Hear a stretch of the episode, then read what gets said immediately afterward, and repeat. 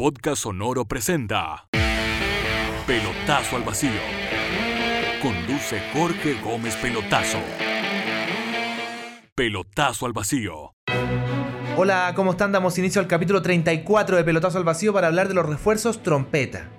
¿Cómo trompeta? Trompeta, porque hablar de corneta es como, como fuerte, como pesado, como mala onda. Y no, no quiero llegar a eso. Mejor trompeta. Se parece, pero no igual. Porque en el capítulo 32 hablábamos de los refuerzos cracks, leyenda, esos que llegaron al equipo e hicieron historia. Jugadorazos. Algunos sin nombre, sin mayor nombre, sin mayor historia en el fútbol, pero llegaron a este equipo, a tu equipo, y la rompieron. Y otros consolidados que lo demostraron. Bueno, llegó el momento de hablar del otro lado de la moneda. Jugadores que llegaron consolidados y no rindieron para nada, o que llegaron sin un nombre y cuando se fueron todos nos preguntamos qué cresta hizo este tipo en tu equipo qué hizo este tipo en mi equipo. ¿Por qué llegó? ¿Qué pensaban los dirigentes? ¿Estaban pagando una manda? Uno no tiene idea. ¿Por qué? ¿Por qué chucha llegaron? Entonces, lo que voy a hacer, porque es el listado es tan grande, es tan eterno, que vamos a terminar llorando. Pero antes tómense un paracetamol porque les voy a provocar dolor de cabeza. La verdad, soy sincero. Son jugadores que no rindieron, que pasaron sin pena ni gloria. Ojo a sin pena ni gloria, que lo voy a repetir como 50 veces en este capítulo. Entonces uno dice, bueno, ¿por qué no eligieron mejor? Porque no eligieron mejor. Y como son tantos, voy a hacer un barrido en el siglo XXI nomás, del 2001 en adelante. Y eligiendo dos por línea, o sea, bien puntual, porque podríamos nombrar 200 jugadores. Y no es la idea, por cierto. Entonces, dos por línea, siglo XXI, algo cae. Partamos con Colo Colo, por ejemplo, Juan Guillermo Castillo y Reni Vega en el arco. En el caso del uruguayo, Castillo, ya el apodo es Mufa, porque le decían muralla. Pero no te pueden decir muralla cuando eres arquero, porque ya estáis diciendo, no me pasan ni un gol. Y te pasaron. Y más de uno. Es cierto que no es solo culpa suya. El tipo en Uruguay era crack, jugó en la selección uruguaya, es de estos casos de jugadores que llegan consolidados, semiconsolidados a Chile y no, no rindieron. Pero el equipo de Colo Colo en ese tiempo, 2011, 2012, 2013, era, complicado, no tenía grandes estrellas entonces sufría y le llegaban más y obviamente el arquero no las puede tapar todas. La portada del libro del paso de Castillo en Chile claramente fue un superclásico. Porque el equipo de San Paoli, ese equipo que hizo mucha historia, venía muy complicado hasta el clásico con Colo Colo, de la apertura 2011. Y lo gana con gol agónico de Rivarola con un cabezazo y el arquero era el Muralla Castillo.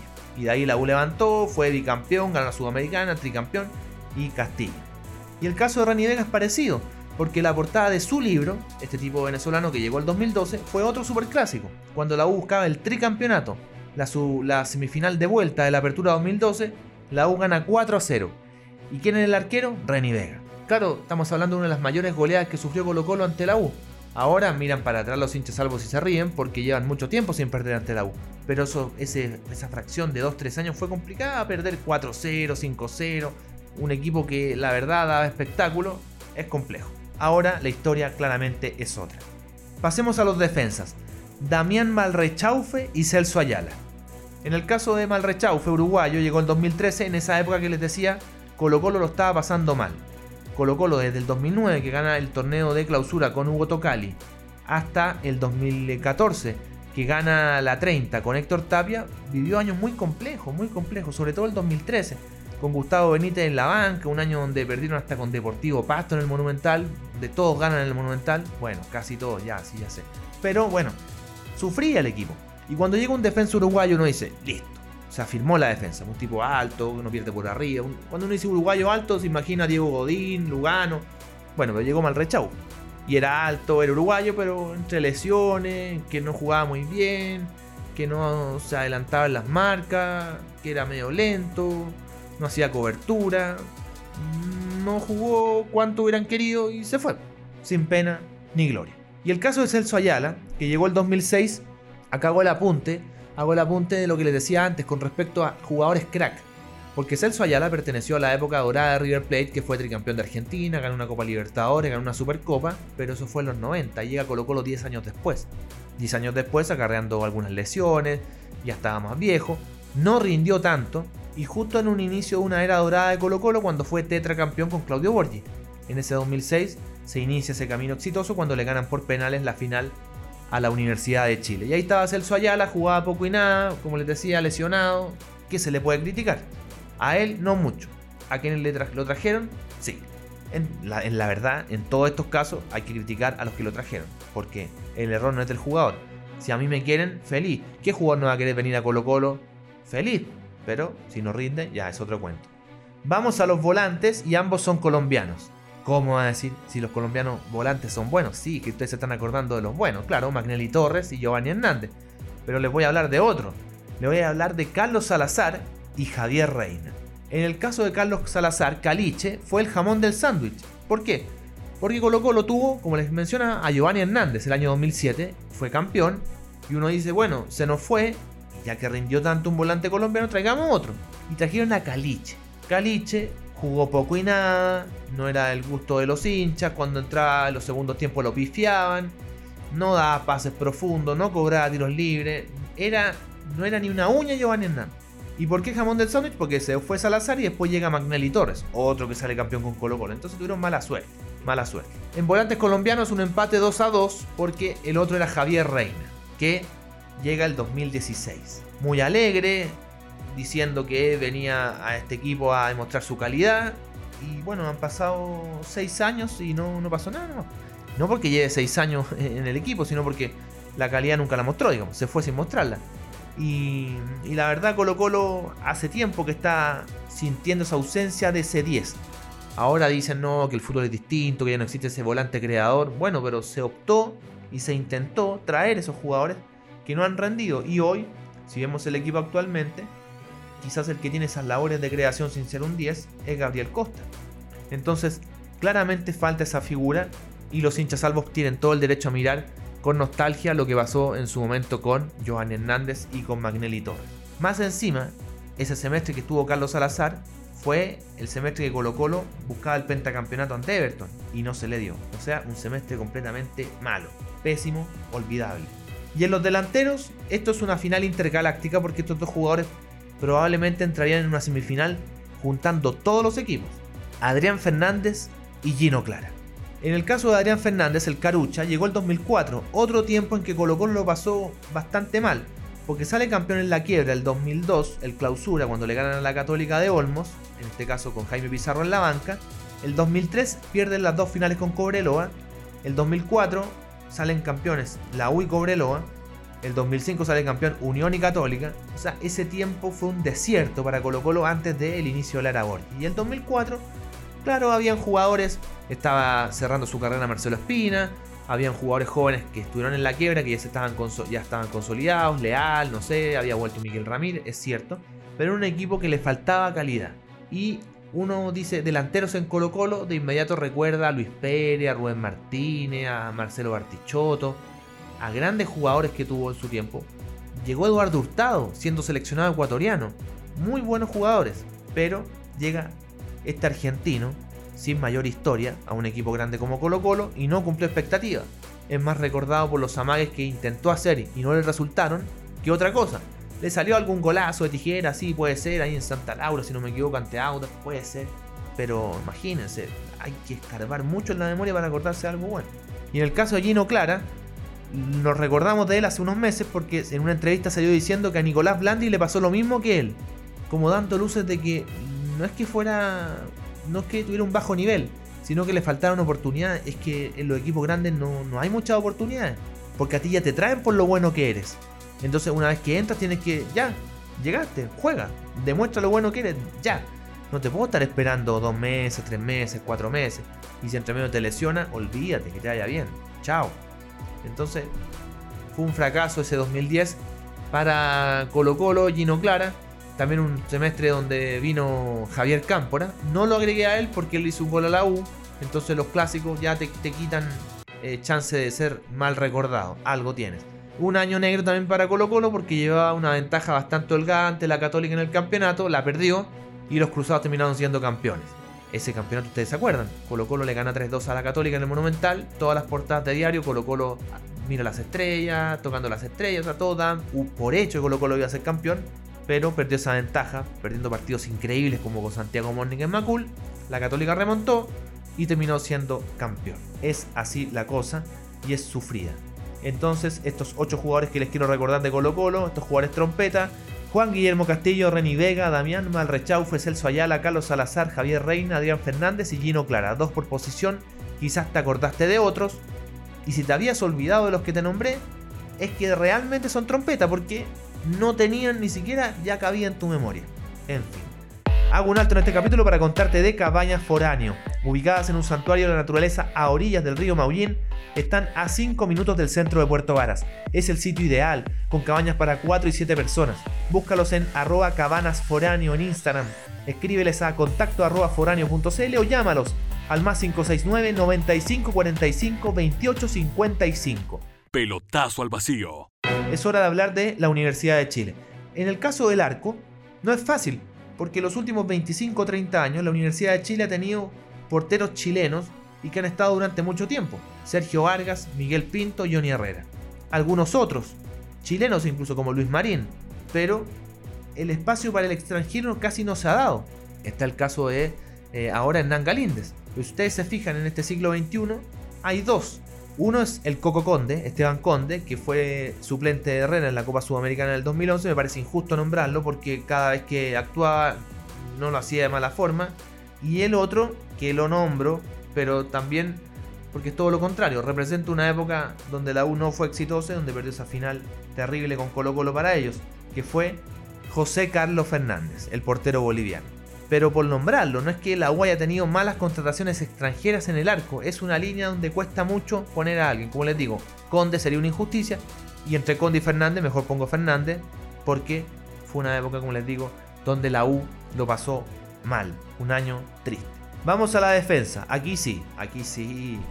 Eduardo Morante y Luis del Pino. En el caso de Morante, un capricho de San Paoli, quizás el mayor capricho, después de haber ganado un bicampeonato de Chile y una Copa Sudamericana, lo que pidiera se lo iban a traer, obviamente, dentro de las posibilidades de dinero, estamos claros. Y le traen a este ecuatoriano que pasó más tiempo lesionado y que el gran recuerdo es cuando se puso a llorar en el Santa Laura, si no me olvido, un gol ante La Serena, y después le preguntan por qué lloró, es porque no lo había pasado bien. Claro, si te traen por un millón de dólares o más y no rindes, las críticas van a ser muy fuertes y los hinchas no te perdonan y los medios de comunicación tampoco. Por ende, le pegaban por todos lados, jugó poco y nada, para lo que pagaron por él no cumplió ninguna expectativa, ninguna. Fue un cacho, un refuerzo trompeta. Y en el caso de Luis del Pino, claro, seleccionado venezolano, en Palestino rindió, uno dice, bueno, la U va a llegar a la U. Este es el ejemplo de jugadores que rinden en un equipo menor, en un equipo chico, y después se van a un grande y no les da. Algunos les da, pero son los menos. Luis del Pino. Y como el chileno tiene tanta mala suerte, tenemos tanta mala suerte, Luis del Pino jugando nada, pero nada, nada, nada, nada. Lo nominan a Venezuela, juega eliminatorias contra Chile y le hace un gol a Chile. No, sí son Pero bueno, eso es tema para otro podcast porque ese es el Chile de rueda. Y no le quiero amargar el podcast a nadie. Y tampoco me quiero amargar el día a mí. Así que dejémoslo hasta aquí. Luis del Pino, jugando poco y nada, en una posición donde la U necesitaba un lateral. Y no jugaba, y no jugaba, y no jugaba, y terminaron jugando juveniles jugadores que eran centrales poniéndose de laterales. O sea, imagínense cuán poca confianza le tenían los técnicos a Luis del Pino que no lo ponían. Sobre todo este último año, donde la U estuvo a 4 o 5 minutos de bajar a la B, donde tuvo tres técnicos, Dudamel, Valencia y Romero, y no lo ponían, y no lo ponían, y no lo ponían. Y cuando ya entraba era porque estaban lesionados dos jugadores, uno suspendido, ¿me, ¿me entienden? O sea, no había opción, ya, te toca jugar, no hay más. Vamos a los volantes, Walter Ábalos y José Luis García. A Walter Ábalos, al igual que el arquero de Colo Colo que les mencionaba hace un rato, el apodo ya es mufa, porque le decían el Sidán paraguayo. Ya cuando te dicen el Sidán, chao, chao, porque ser opción de ser igual, ser opción de ser la mitad, ser opción de ser un cuarto. Porque a ningún jugador muy bueno le van a poner un apodo a otro jugador bueno, porque él en sí es bueno. Me enredé, no sé si se entendió, pero lógico. A un jugador como Haaland, como Mbappé, no le van a decir, a Haaland no le van a decir el Van Basten noruego. No, porque es Haaland, porque es muy bueno y no tienen que andarlo comparando con otro y tendrá su propio apodo en algún momento, como hoy le dicen el androide. Si a ti te están diciendo todo el rato, no, eres el Sidán paraguayo, es porque no, no, no, lo lamento, lamento. Así que ahí estamos mal, yo no sé quién fue, si fue un relator paraguayo, un periodista paraguayo, un comentarista que le puso apodo, le hizo un pésimo favor, un pésimo favor. No te pueden decir el Zidane paraguayo, y tampoco el Zidane de ningún país. Digamos. Zidane es uno solo y se acabó nomás. No pueden, basta de esas, nominaciones. En su momento en Chile a Fabián Orellana le decían el Robiño Blanco, pero ¿qué es esa huevada? No se puede, es una falta de respeto con Robiño, con Orellana, si Orellana es bueno, no le pueden estar poniendo otros apodos así, no, no, es faltar el respeto a todo el mundo, no, de verdad, de verdad, de verdad, de verdad. Y si el jugador no le gusta el apodo, que sea lo suficientemente abierto y diga de inmediato, por favor, no me gusta ese apodo. Como le pasó a Eduardo Vargas, que le decían Turboman. Y dijo en una entrevista, no me gusta que me digan Turboman. Si no me equivoco, ese apodo se lo pone Claudio Palma. Y Claudio Palma obviamente escuchó lo de Eduardo Vargas y le siguió diciendo Turboman. Porque al final el relator son, su, son sus palabras que le permiten tener un, relato alegre, está bien. Y no son tampoco apodos denostativo, pero sí, como les digo, andar comparando con, otros, con otras nacionalidades, con otros jugadores, no. Así que Walter Ábalos, el Zidane paraguayo, no. Jugó poco y nada ese 2004 que llegó a la Universidad de Chile y bien, gracias. La verdad, la U, desde que se fue Leo Rodríguez y hasta que llegó Montillo, pasó una tracalada, sí, una palabra antigua, ¿cierto? Una tracalada de jugadores. El Trapito Lozada, Cabrol, Raponi, Ábalos, y no daban, no daban. Duraban un semestre, a veces un año con suerte, y entre eso había otro, el otro que les nombré, José Luis García, el Pipi. No te pueden decir Pipi, otro apodo terrible, el Pipi.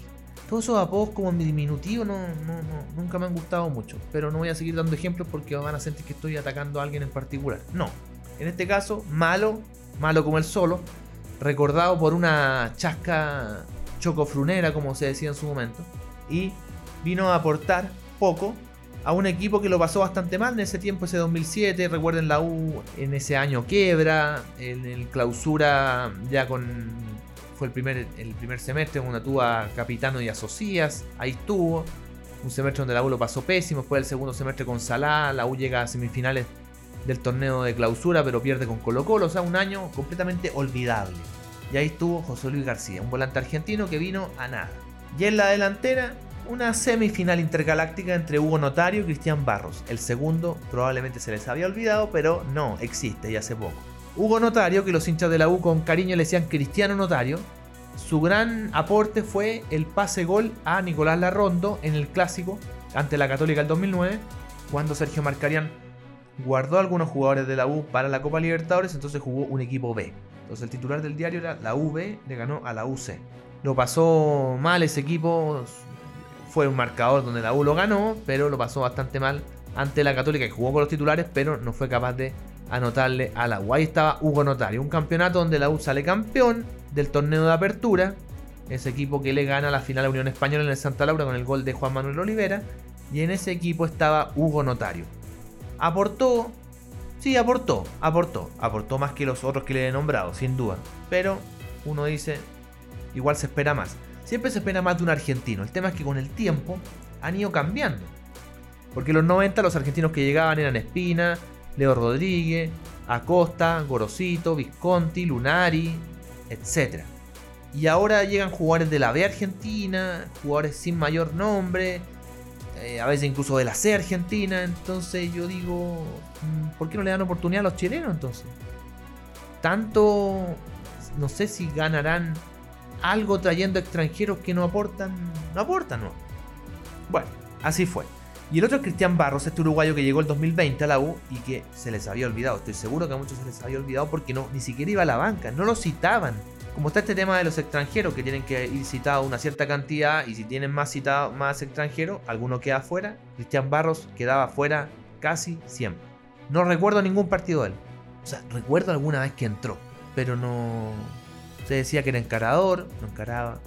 Se decía que habilitaba compañeros, no lo hacía. Se decía que anotaba goles, no. Entonces, bueno, y así como llegó se fue. Nadie supo. O sea, no. Todos estos jugadores que hemos nombrado, cuando se van, nadie se acuerda que se fueron. Nadie va al aeropuerto a despedirlos, nadie llora sus partidas. Tampoco nadie ni siquiera tiene tiempo para reírse porque como que se fueron. Chao. Desaparecieron. Como acto de magia. En fin. Entonces, estos jugadores de la Universidad de Chile, los refuerzos trompeta, como les digo en el arco, no hay nadie que nombrar tendría que hacer una exageración nombrando a José Carlos Fernández porque no había mucho más. Sumando a Eduardo Morante, Luis del Pino, Walter Ábalos, José Luis García, Hugo Notario y Cristian Barros. Si se le ocurrió otro, por favor hágalo. Lo puede sacar, agregar otro. En los gustos no hay nada escrito. Antes de seguir con el capítulo te hablo de Q-Analytics. Si la logística y el transporte te apasiona como a ellos, tienes que conocerlos. Son el más grande ecosistema de soluciones tecnológicas y te quieren ayudar. Visítalos en www.qanalytics.cl o escríbeles a info.qanalytics.cl. Pelotazo al vacío. Vamos a la católica. En el arco pongo a Leonardo Cauterucci y Johnny Walker. Los que no se acuerdan de Johnny Walker deben pensar que estoy haciendo otra publicidad. No, no es así. Johnny Walker llegó el 99, estuvo hasta el 2002. Pero para mí, personalmente, un jugador que está en un equipo grande y se va directamente a otro no hace mucha historia. Es verdad, Johnny Walker salió campeón de la Apertura 2002, el equipo de Olmos que le gana a Rangers 4-0 en San Carlos Tapoquinto, pero el 2003 se va Colo Colo, entonces... Y yo no sé si los hinchas de Colo Colo se acuerdan que estuvo ahí, entonces, entonces era, era raro tener un arquero gringo, sí, es verdad. Pero era un tipo muy atarantado, entonces de repente los goles que le hacían eran completamente evitables. Mm, al que se me viene a la mente, no recuerdo el año puntual, un partido con O'Higgins en San Carlos de Apoquindo, que el tipo por salida a despejar, rápido, la pelota rebota en Ricardo Viveros, si no me falla la memoria, y entra al arco. Entonces, ese tipo de goles reflejan lo atarantado que era, no sé, no, no, no, era, no era del gusto. Quizá ustedes encuentran que era un arquerazo. No sé. Y Leonardo Cauterucci llega el 2003, cuando ya se va Johnny Walker, llega a reemplazarlo el que iba a reemplazar a Johnny Walker no era Cauterucci, era Nicolás Peric, que había enfrentado a la Católica en la final del año anterior, era el arquero de Rangers, pero no llegaron a acuerdo. Y como no llegaron a acuerdo, llegó Cauterucci, que tenía historial en Palestino y la verdad no rindió tanto como se esperaba en la franja. La verdad, bueno, uno se mira hacia atrás ahora y ve que después llegó Uljubasic, llegó Dituro años después, arqueros que te ganaban partidos, que te ganaban campeonatos, ahí se marca mucho la diferencia y uno dice cómo no fueron capaces de tener mejores, eh, mejores refuerzos. Para mí, la verdad, lo tengo de compañero hoy en ESPN, no sé cómo no se pueden llegar, no llegar a acuerdo, digo, con Nicolás Peric. Venía de Rangers, no, estaban negociando con el arquero Boca Juniors. ¿Le querían pagar muy poco? No pueden ser así de amarrete. Era un buen arquero, era un buen arquero y con Peric la Católica creo que habría tenido un, buen, un buen andar. Un arquero con, con personalidad, que ordena la defensa. Aparte, un, tipo que aúna camarines, un, tipazo, un tipazo. Lo, viene de cerca el comentario porque hasta altura ya es un amigo, pero siento que sí. Vamos a la defensa. Ángel Martínez y Jonathan Botinelli. Ángel Martínez, un defensa paraguayo. Cuando uno dice defensa paraguayo, se imagina Celso Ayala, Carlos Gamarra, Catalino Rivarola. Eh, no sé, de esa época, tipo altos, que no los pasa nadie. Bien. Ángel Martínez, nada poco y nada, medio lesionado. No era ese defensa recio que, le hacía cuerpo a los delanteros, no ganaba la marca, no hacía las coberturas. Una mala compra.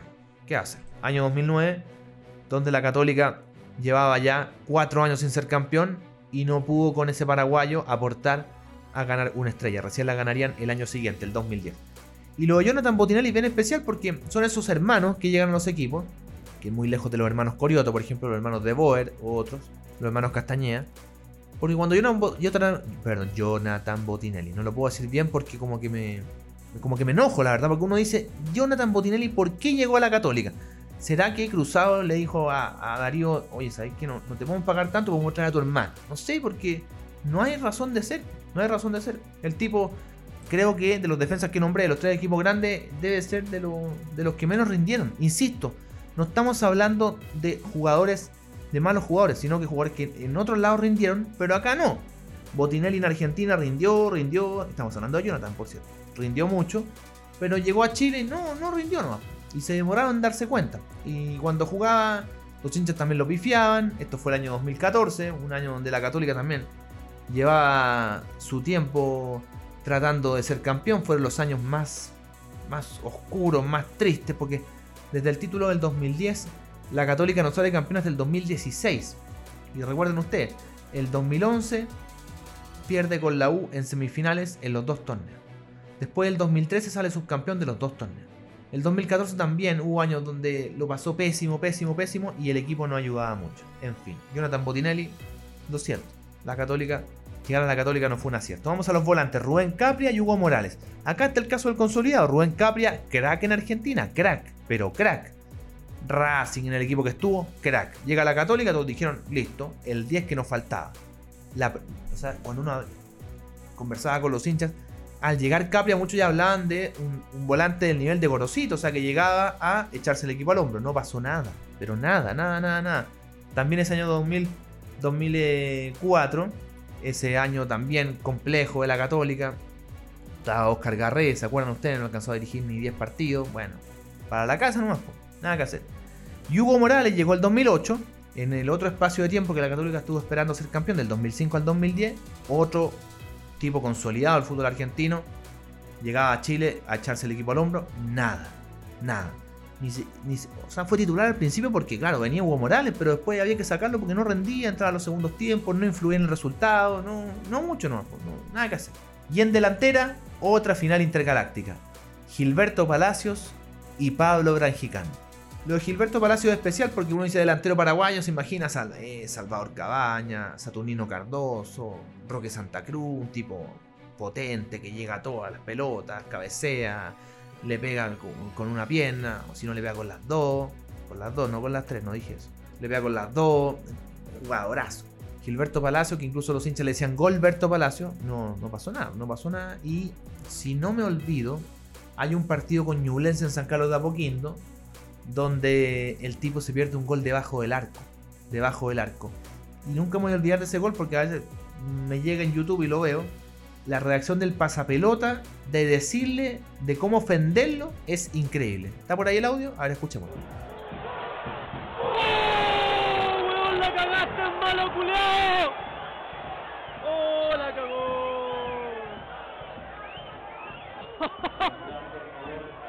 ¡Cajiano!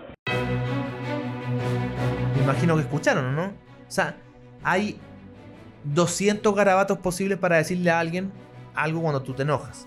Pero acá le dicen el apellido de otro delantero. Claro, Jeremías Cajiano llegó el año anterior. No lo puse en esta dupla de la Católica porque se le gana un clásico a Colo Colo con gol de él, no me parecía un mal jugador. Pero el pasapelotas creía algo distinto. Y para ofender a Gilberto Palacio le dice Cajiano. Eso entra en otra historia notable del fútbol chileno, quizás para otro podcast incluso. ¿Cómo ofender a un jugador diciéndole el apellido de otro jugador? Es algo único, algo único.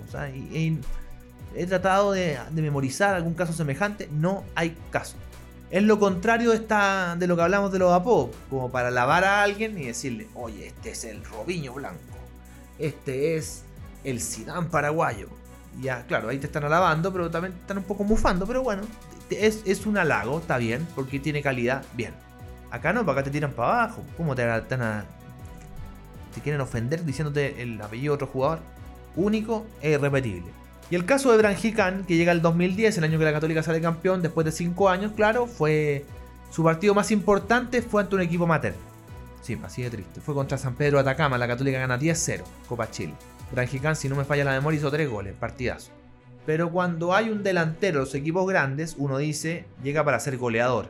Uno ve después el caso de Nico Castillo el 2016 o San Pedro y ahora. Son tipos que salvan al club cuando está pésimo. Cuando el equipo juega mal, le tiran un zapallo adelante, gol, listo. Y manoteamos un empate, ganamos un partido agónico, etc.